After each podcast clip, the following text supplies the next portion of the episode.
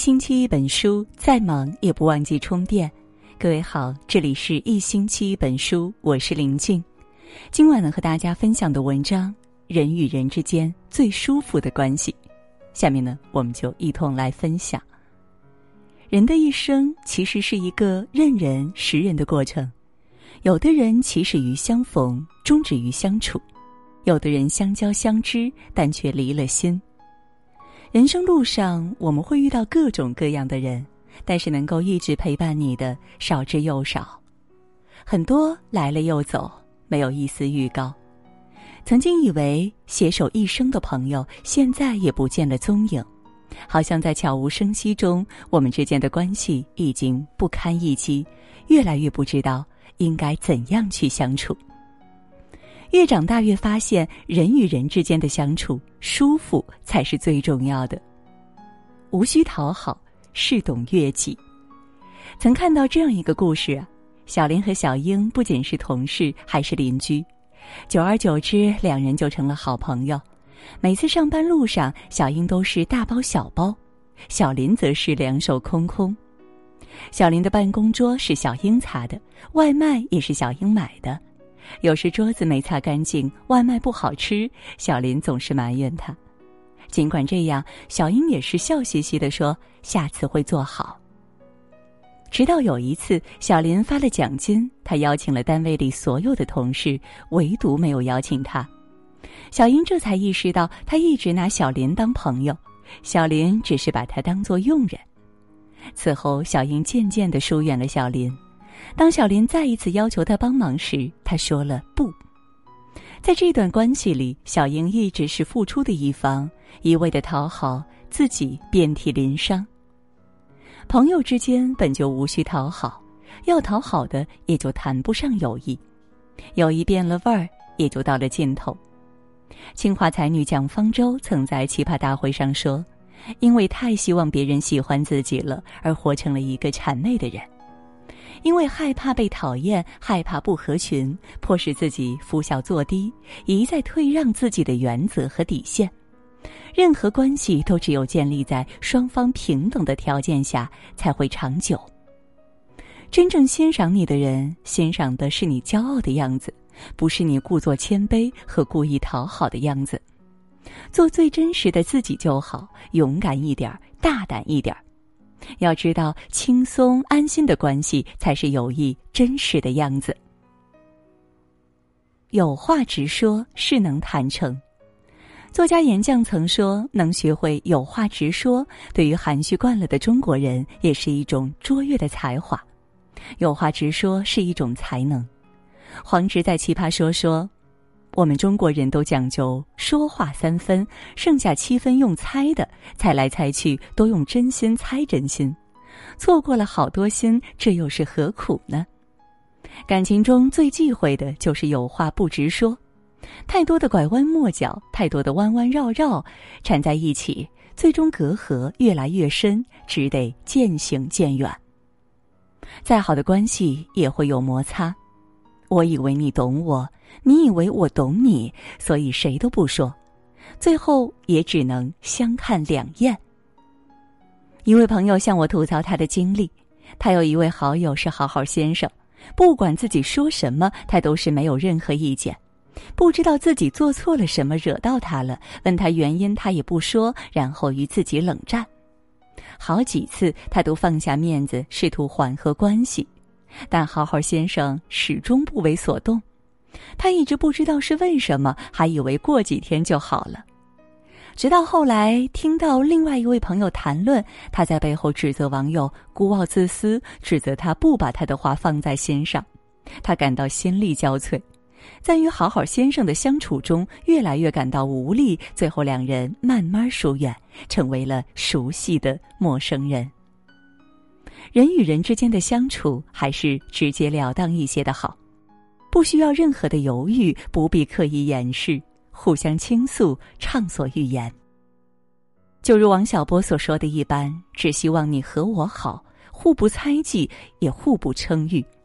最好的感情就是相处不用防备，聊天毫无顾忌。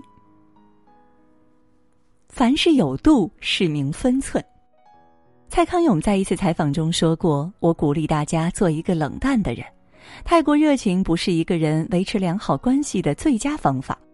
人与人之间的交往再亲密也得有度啊，行事有度，言语有界，相处自然也就舒服了。”知乎上网友皮皮曾分享了自己和朋友的相处模式，隔着屏幕都让人感到无比舒服。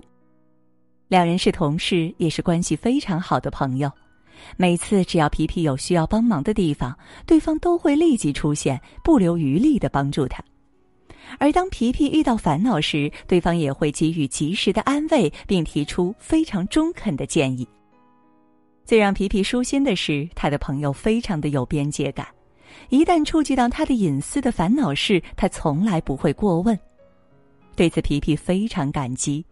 同时，两人的关系十几年来从未变淡。成年人之间的交往必须有度，失了度也就失去了缘分。笑笑有个从小玩到大的朋友，他们的感情非常好。大学毕业后，他的朋友有了爱情，可这个男生很差劲儿，三天两头换工作，甚至还哄骗他，会参加成人自考提升学历。笑笑看不下去了，插入他们的感情之中，三天两头对着朋友分析利弊。几次挑拨之后，朋友对笑笑的态度越来越淡，慢慢的，两人的闺蜜之情转变成了朋友圈的点赞之交。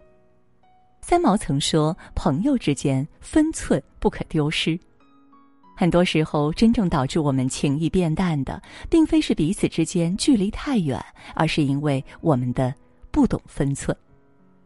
其实，关系再好，不代表可以随心所欲，随了心。就失了度，感情再好也经不起越界，越了界就失了爱。